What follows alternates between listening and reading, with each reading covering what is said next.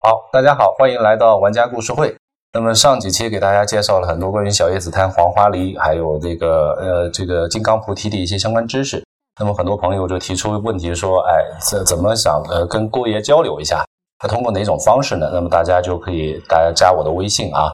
那么加我的微信的话，凡是提出问题的，我都会尽量跟大家进行一个探讨和解答。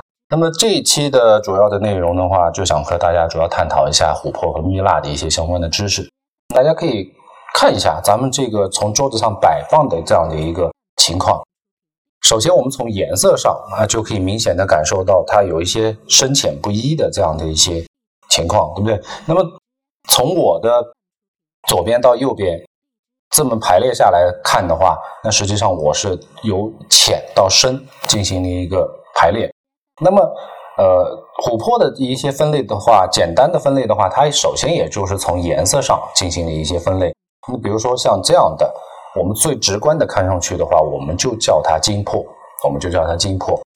那么像这样的琥珀的话，我们就叫它棕珀。那么就是从颜色上进行了一个直观的一些分类。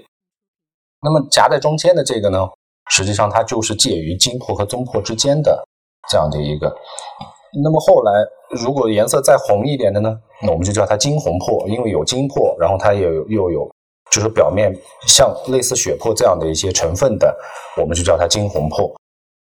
那么再深一些呢，就是它的表面完全已经氧化的这样的情况呢，我们就叫它血珀，因为它的这个面上已经红到，呃，就是说血色的已经出来了，就像呃鲜血这么一样的一个颜色，我们就叫称之为血珀。那么在后边的话，我们就称之为。棕红珀，或者说是直接就是棕珀，都可以。那么这样的手串随行的也是比较常见的。那么还有一些像这样类似完全不透明的呢，我们可以称之为什么根珀？根珀也是缅甸琥珀当中非常重要的一个品类。那这儿的品类也不是太全，那么只是给大家做一个颜色上的一个示意。那么蜜蜡从颜色分类上来看的话，我们也有白蜜啊，白花蜜。白蜜和白花蜜呢差不多，白蜜的话只是说它通体为白色，白花蜜的话它可能就是说黄色和白色相杂在一块儿，那么就是说呃它就称之为白花蜜。那么呃如果白色的部分完全去除的话，它就是柠檬黄，那就是很淡的那个黄颜色。那么再深一点呢，我们称之为鹅黄。中国人最喜欢的是什么？鸡油黄，鸡油黄就是。呃，很漂亮的，就是像贵族，就是中国皇帝当时啊最喜欢的那种龙袍的那种颜色，我们称之为鸡油黄。